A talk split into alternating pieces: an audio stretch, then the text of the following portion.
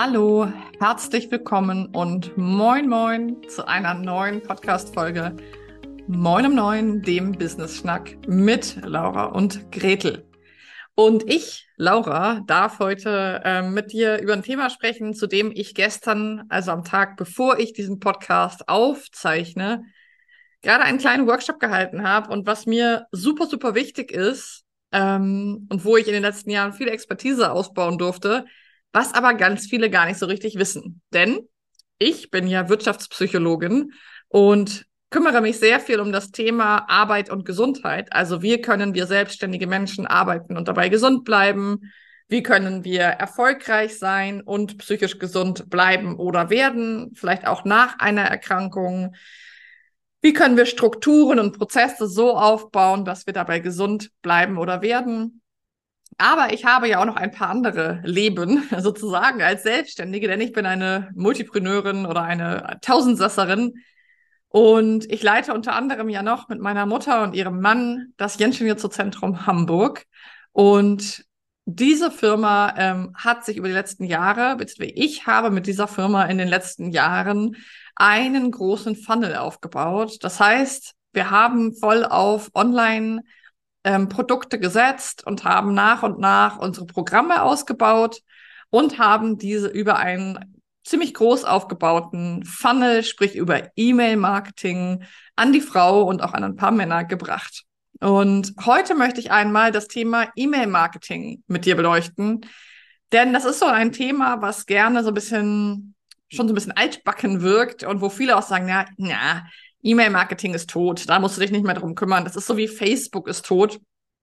Und da möchte ich mal äh, einsteigen mit einem Satz, wenn E-Mail-Marketing tot ist, dann liegt es an der Person, die versucht, E-Mail-Marketing zu betreiben. Ähm, denn E-Mail-Marketing kann auch sehr lebendig, sehr erfolgreich sein. Und da möchte ich euch gerne an dieser Podcast-Folge ein Stück weit mitnehmen. Zunächst einmal ähm, möchte ich einmal ganz grob mit euch thematisieren, was ist überhaupt E-Mail-Marketing und für wen ist das sinnvoll oder auch nicht? E-Mail-Marketing gehört in Deutschland im B2B-Bereich immer noch zu den Top drei Marketingkanälen. Da haben wir einmal Social Media, dann haben wir E-Mail-Marketing und dann haben wir Bloggen, also SEO-Content ähm, auf der Webseite. Das sind die drei hauptgenutzten E-Mail-Marketing-Kanäle. Äh, und zu behaupten, dass es tot sei, sei damit also einmal aus dem Weg geräumt. Es ist immer noch ein Top 3 Marketingkanal. So. Ähm, für wen ist ein E-Mail-Marketing sinnvoll? Für alle, die eine große Reichweite haben wollen, die Pro Produkte oder Programme haben, die viele Menschen erreichen sollen. Wenn du also sehr exklusiv bist oder ähm, sehr, sehr teure Produkte oder Programme verkaufst und sagst, du richtest dich an wenig einzelne Menschen, dann würde ich immer sagen, dass vielleicht ein massenabdeckendes E-Mail-Marketing und ein Funnel für dich vielleicht nicht zwingend notwendig ist. Vielleicht kannst du über andere ähm, Marketingkanäle tatsächlich erfolgreicher sein oder auch einfacher zum Erfolg kommen. Wenn du aber ein, ähm, ein Business hast, zum Beispiel in einem Bereich, wo du nicht wahnsinnig hohe Preise abrufen kannst oder möchtest, also überall dort, wo du skalieren möchtest. Das heißt, wo du einen zum Beispiel Kurs entwickelst und den an viele Dutzende, Hunderte oder vielleicht sogar Tausende Menschen verkaufen möchtest, dann kommen wir immer in Kontakt mit dem Funnel, mit einem E-Mail-Marketing, das heißt mit einem Trichter. Ein Funnel bedeutet ja nichts anderes als ein Trichter, wo oben viele Menschen reinkommen, etwas weniger gehen aufs nächste Level, etwas weniger gehen aufs nächste Level und so weiter. Ähm, Genau. Das heißt also E-Mail-Marketing und das ist, ähm, passt für alle Menschen, die eben skalieren wollen. Ähm, ja, das heißt, wenn du das vorhast, weil du zum Beispiel kleinere Produkte, Programme verkaufst oder auch produktbasiert bist, macht E-Mail-Marketing absolut viel Sinn. Es ist also sozusagen ähm, ein, ein guter Marketingkanal ähm, für dich, wenn du in diesem Bereich dich weiterentwickeln möchtest. Ähm, Wann macht E-Mail-Marketing keinen Sinn? Hatte ich eben schon. Ähm, und ich möchte dir jetzt in dieser Podcast-Folge aus meinem, aus meiner Expertise die, die ähm, Must-Haves und die No-Gos im E-Mail-Marketing erzählen, ähm, weil, äh, weil ich ja, wie soll ich das sagen? Ähm, ich habe jetzt über mehrere Jahre hinweg insgesamt ein, ein ungefähre, eine ungefähre Reichweite mit meinen E-Mails in der Firma, in der ich tätig bin, ähm, beziehungsweise die wir zusammen aufgebaut haben, meine Mutter und ich und auch Gretel und ich, ähm, von ungefähr 10.000 Menschen, die wir erreichen. Ähm, und ja, das ist natürlich schon eine ganz schöne Ansage und das passiert natürlich auch nicht von heute auf morgen. Wie man das machen kann, wie man dorthin kommt, wenn man sagt, das ist für dich was, dann melde dich unbedingt mal bei uns, denn das kann zum Beispiel auch Teil von uns in Smash sein gemeinsam. Wenn du sagst, du möchtest skalieren, du möchtest ähm, dich dort weiterentwickeln, dann melde dich unbedingt bei uns. Bei diesem Prozess bin ich seit Jahren durchlaufen, habe mich selber sehr viel fortgebildet, habe selber sehr viel Coachings dazu in Anspruch genommen und ähm, kann also da wirklich aus dem Nähkästchen plaudern und vor allem sehr gut begleiten. Das heißt, E-Mail-Marketing macht immer dann Sinn, wenn du deine Oberfläche vergrößern möchtest und vielen Menschen etwas anbieten möchtest, und zwar in regelmäßiger Frequenz. Ich fange mal an mit den Must-Haves des E-Mail-Marketings und dann mit dem, mit den No-Go-Areas. Must-Haves sind im E-Mail-Marketing, dass du von Anfang an die Sprache deiner Zielgruppe und deine Sprache triffst. Das heißt, bitte nicht anfangen mit sehr geehrte Damen und Herren und irgendwie stockig werden, sondern versuch so zu schreiben, wie du auch sprichst. Das ist für ganz viele ganz schwer. Viele Menschen sprechen vielleicht halbwegs locker oder entspannt. Ähm, und wenn sie anfangen zu schreiben, werden sie auf einmal verkrampft, stockig, ähm, wissen nicht mehr genau, wie sie sich ausdrücken sollen. Das merkt man im E-Mail-Marketing sofort. Das heißt, sehr wichtig ist, dich damit auseinanderzusetzen, wer ist denn deine Zielgruppe? An wen richtest du dich in dem E-Mail-Marketing mit deinen Newslettern, mit deinen E-Mails? Und wer bist du? Und das zusammenzubringen, einer artgerechten, passenden Sprache. Das ist ein Must-Have. Wenn du da anfängst, wenn dich die Menschen vielleicht kennen von Social Media oder so und du dann auf einmal anfängst, ganz stockig zu sein, das ist für niemanden gut, das hilft auch niemandem und deswegen rate ich davon sehr ab. Also immer wenn du merkst, du wirst stockig, guck mal, wie kannst du es wieder auflockern. Dann unterscheide und schau, wo, an welcher Stelle auf ihrer Customer Journey du die Leute erreichst. Ja, sind die vielleicht ganz am Anfang und es geht erstmal darum, eine gewisse Aufmerksamkeit zu schaffen und erstmal mit dem Thema in Kontakt zu kommen? Oder sind sie vielleicht schon Kunden und Kundinnen von dir und es geht mehr um Bindung und Kontakt und Aufrechterhaltung? Das heißt, setz dich unbedingt nochmal mit deiner Customer Journey auseinander und schau, wo die Menschen sind, wenn sie eine E-Mail bekommen. Kommen die zum Beispiel ganz neu in deinen Newsletter? Dann braucht es unbedingt eine gute Willkommenssequenz. Drei bis fünf E-Mails wo du dich vorstellst, wo es ins Storytelling geht, wo du gleich ein paar Kontaktpunkte hast und danach schau einfach, dass du die Menschen immer abholst, wo sie sind. Also Platz eins war sozusagen, finde die Sprache von dir und deinen Kundinnen. Platz zwei war, wo auf der Customer Journey sind die Leute, dass du nicht einfach alle mit irgendwelchen generalisierten E-Mails voll dallerst, die vielleicht an einem ganz anderen Punkt gerade stehen. Entweder sind sie noch viel hinter dem Punkt und wissen gar nicht, worüber du sprichst, oder sie sind schon viel weiter und das langweilt sie, weil sie vielleicht schon Kundinnen von dir sind und nicht nochmal unbedingt auf dein Freebie aufmerksam gemacht werden wollen.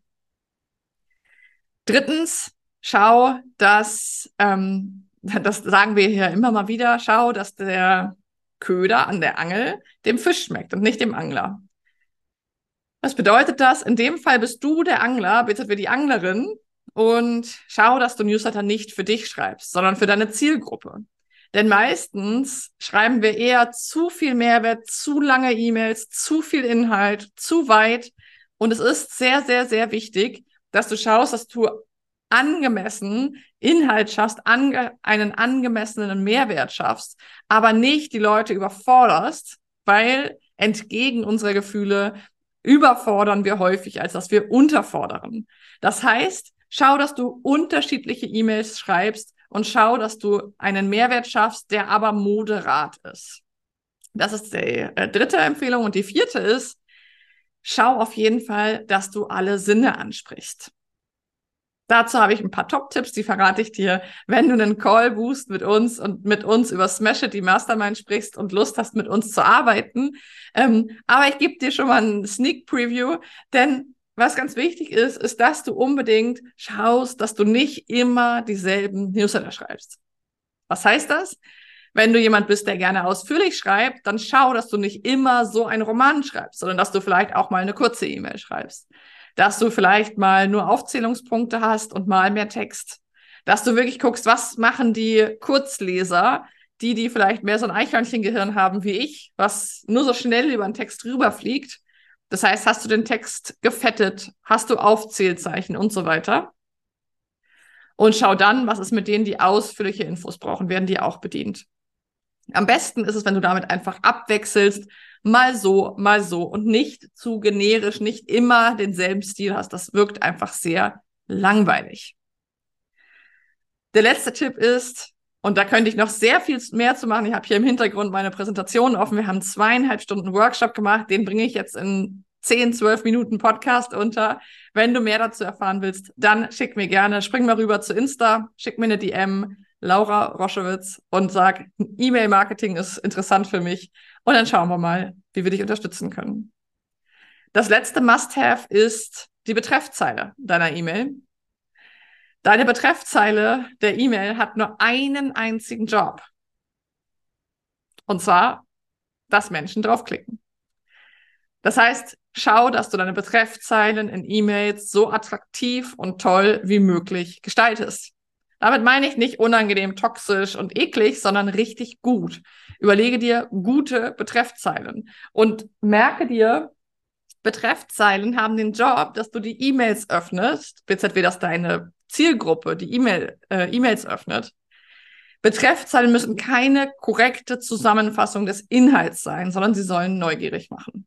Das machen auch viele Menschen, mit denen ich arbeite, unter Anführungsstrichen falsch, dass sie einfach immer versuchen, in der, in dem Betreff möglichst abzubilden, was alles vorkommt. Das ist aber gar nicht notwendig. Es ist viel wichtiger, dass sie neugierig macht, denn sie muss ja zwischen vielen anderen E-Mails hervorstechen. Jetzt springe ich einmal zu den No-Gos. Ähm, wie gesagt, ich hatte hier noch viel mehr Punkte. Ich muss mich da ein bisschen zusammenreißen. Äh, ähm, ich bringe jetzt vier No-Gos mit rein. Ich habe hier noch wesentlich mehr. Wie gesagt, wenn du das interessant findest, dann melde dich sehr gerne. Das erste No-Go ist, in deinem äh, E-Mail-Marketing-Programm oder in deinem Newsletter-Programm die Abmeldungen zu stalken. Das machen sehr viele Menschen und drücken auf Send vom Newsletter und gucken danach, wer hat sich abgemeldet. Oh nein, die Petra hat sich abgemeldet und der Uwe auch. Oh Gott, oh Gott. Lass es einfach. Nicht gucken. Du guckst ja auch nicht, wenn du ein Geschäft hast, bei jedem potenziellen Kunden, der nicht in dein Geschäft reinkommt und ähm, ärgerst dich darüber, dass Menschen nicht in dein Geschäft reingehen. Guck gar nicht erst rein. Klingt schwierig am Anfang, lässt sich trainieren. Ich schwöre. Zweitens, ein zweites No-Go ist keine Call to Actions. Wenn du als Unternehmerin einen Newsletter verschickst, ist es sehr wichtig, dass du in diesem Newsletter mindestens einen Call to Action hast, also eine Handlungsaufforderung für die Person, die diesen Newsletter liest. Denn sehr viele lesen ihn gar nicht erst und machen ihn gar nicht auf. Aber die, die ihn lesen und aufmachen, sollen doch bitte auch zu einer Handlung motiviert werden. Sei es, dass du einen Link zu deiner Webseite reinpackst, zu deinem Podcast, zu Instagram, zu einem Angebot. Das ist ganz, ganz wichtig, dass du in deinem Newsletter immer einen Call to Action hast.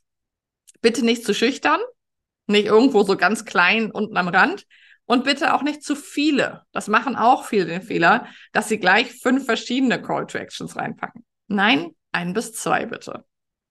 Also Abmeldungen stalken, Call to Action als zwei Themen das dritte, was auch ein absolutes No-Go ist, ist, dass du, dass du ein, eine Stille, also du schickst eine E-Mail raus und es wird nicht sofort reagiert, als Nein interpretierst oder als Ablehnung interpretierst.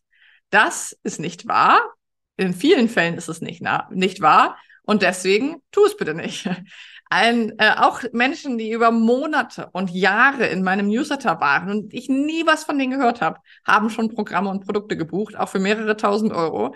Deswegen, vielleicht bist du ja auch eine von unseren stillen Zuhörerinnen. Ähm, wir haben hier im Podcast nämlich auch sehr viele Menschen, die wir gar nicht kennen und wo wir gar nicht wissen, wer ihr seid. Klammer auf, wenn du eine davon bist, spring doch mal rüber zu Instagram, Laura Roschewitz und schick mir eine Nachricht mit, hey, ich bin eine stille Podcast-Hörerin, Klammer zu. Also, wenn keine Reaktion kommt, wenn keiner direkt irgendwo raufklickt und sich anmeldet und so weiter, interpretiere das bitte nicht als Nein, sondern es ist erstmal nur eine Stille. Du weißt nicht, was bei den Menschen gerade los ist. Du weißt nicht, wo sie gerade stehen. Und du weißt auch nicht, ob vielleicht haben sie genau die Inhalte gelesen und denken über Themen nach. Lass dich nicht von deinem Contentplan und von deinen Ideen abbringen, nur weil jemand nicht reagiert. Und last but not least geht es beim E-Mail-Marketing auch sehr viel um Zahlen, Daten, Fakten. Und deswegen müssen, muss ähm, E-Mail-Marketing regelmäßig ausgewertet sein. Und da müssen wir uns auch Zahlen, Daten und Fakten angucken. Also, wie ist die Öffnungsrate? Wie ist die Klickrate? Wie ist die Conversion Rate? Wie ist die reelle Klickrate von denen, die geöffnet haben? Da gibt es so, so viele Dinge. Und zu welcher Uhrzeit werden E-Mails besser geöffnet? Wie läuft der AB-Test, wenn du mit verschiedenen Betreffzeilen rumtestest? Da gibt es eine Riesenwelt die kann ich jetzt gar nicht in diesen einen Podcast packen. Aber wenn du E-Mails verschickst, dann fang bitte vom ersten Tag an, diese auch auszuwerten und zu schauen, wie lief die. Guck ungefähr eine Woche nach Versenden der Kampagnen oder immer am Ende des Monats. Wie liefen deine E-Mail-Kampagnen? Welche wurden besser geklickt, welche schlechter? Zu welchen Zeiten hast du verschickt? Und deswegen ist es super, super wichtig zu reflektieren, dass du dann eben im nächsten Monat, Quartal, im nächsten Contentplan eben steuern kannst. Das ist sehr wichtig. Ansonsten ist es so, wie sich irgendwo an die Straße stellen und hoffen, dass ein Bus anhält. Ähm, du musst wirklich im E-Mail-Marketing über Monate und meistens über Jahre hinweg dazulernen, immer weiter gucken. Was hat gut funktioniert? Was nicht so gut? Was passt dann zu deiner Zielgruppe? Und dann kann so ein E-Mail-Marketing auch wahnsinnig viel Spaß machen.